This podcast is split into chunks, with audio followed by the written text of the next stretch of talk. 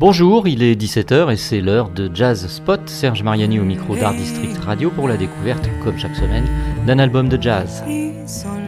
Les artistes inspirés par la Lune sont toujours un peu à part, et parfois même beaucoup. Comme cet astre lui-même, ces artistes, hommes et femmes, sont des satellites. Ils vivent et créent comme en orbite autour de nous, leurs semblables, à distance. Ce sont des artistes lunaires, lunatiques peut-être, ces Séléniens authentiques, celles et ceux qui habiteraient sur la Lune et dont nous disons en souriant, moqueur, qu'ils ou qu'elles sont dans la Lune.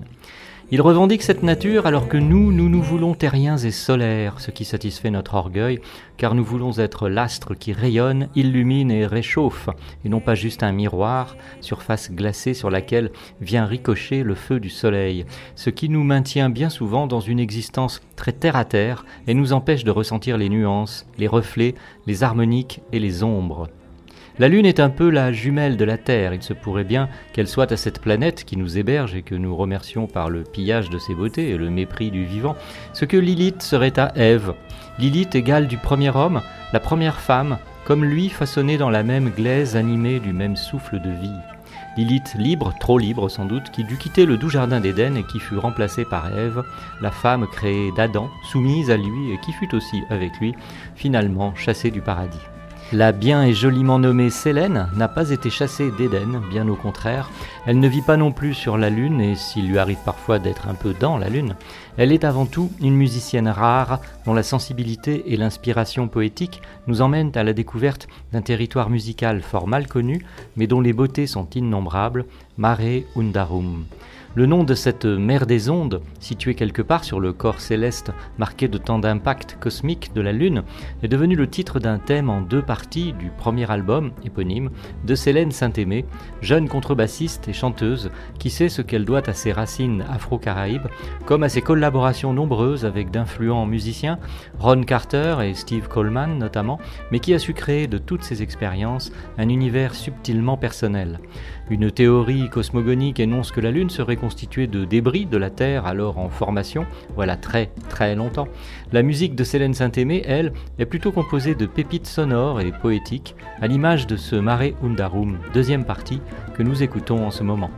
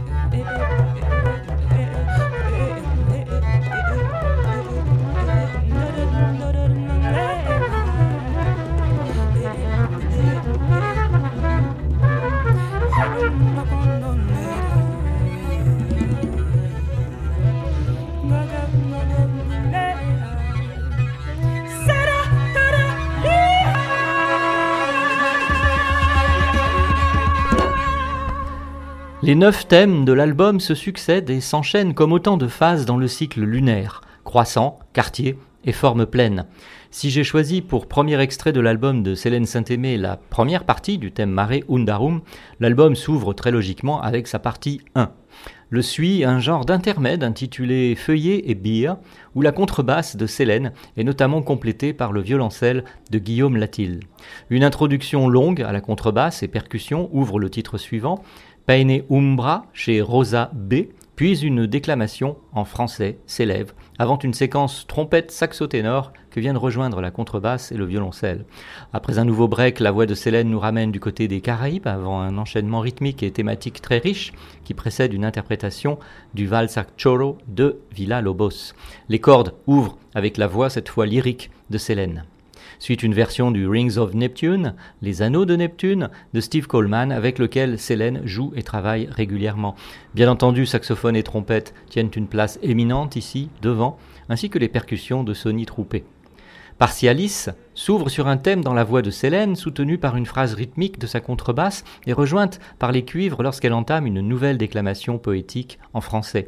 À mi-chemin, le violon de Mathias Lévy s'élance avec dans son sillage d'abord les cordes, puis la trompette d'Hermon Méhari, avant que la suite de la déclamation de Célène ne vienne conclure. C'est alors le moment de Mare Undarum, partie 2, où l'on retrouve la très forte présence de la voix incantatoire de Célène, une construction en trois tiers. Au passage du premier au deuxième, la contrebasse envoie une ligne rythmique puissante qui va soutenir, comme un atlas le globe terrestre, le développement des improvisations du groupe. Au dernier tiers, la voix revient pour leur répondre, comme la composition Totalis vient ensuite répondre à Partialis, avec une introduction à la contrebasse qui pose les fondations d'un retour déclamatoire de la voix de Célène, à nouveau en français.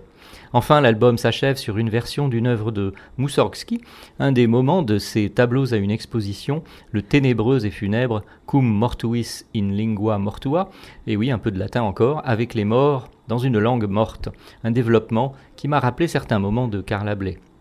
L'Antiquité et les mythes nombreux qu'avait inspiré le satellite de la Terre considéraient la Lune non pas comme un objet céleste plus ou moins sphérique, mais comme un vaste miroir ayant la forme d'un disque.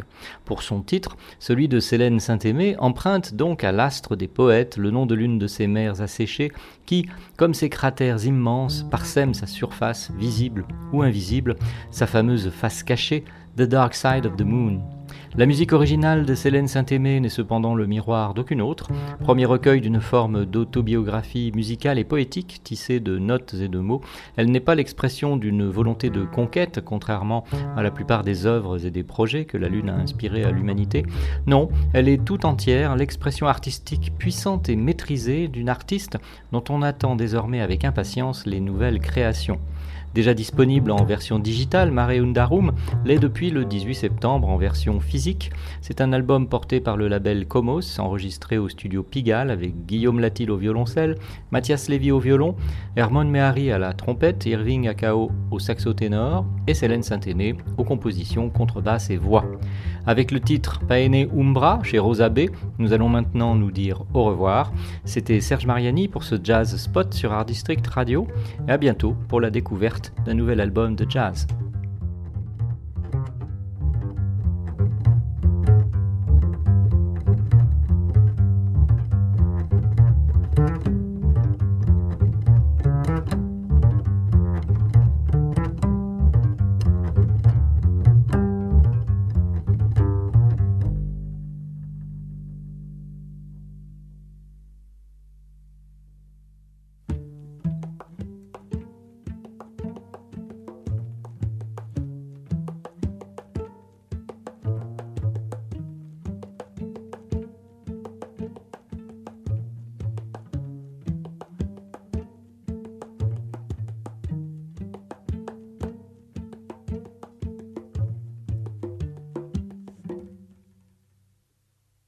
Collage d'humeur. Assemblage gris d'arbres trop sages pour parler plus fort que moi. Je crie. Je veux. Je rate. Réessayer les essayages ne me tourmente plus que les hauteurs des monts patience.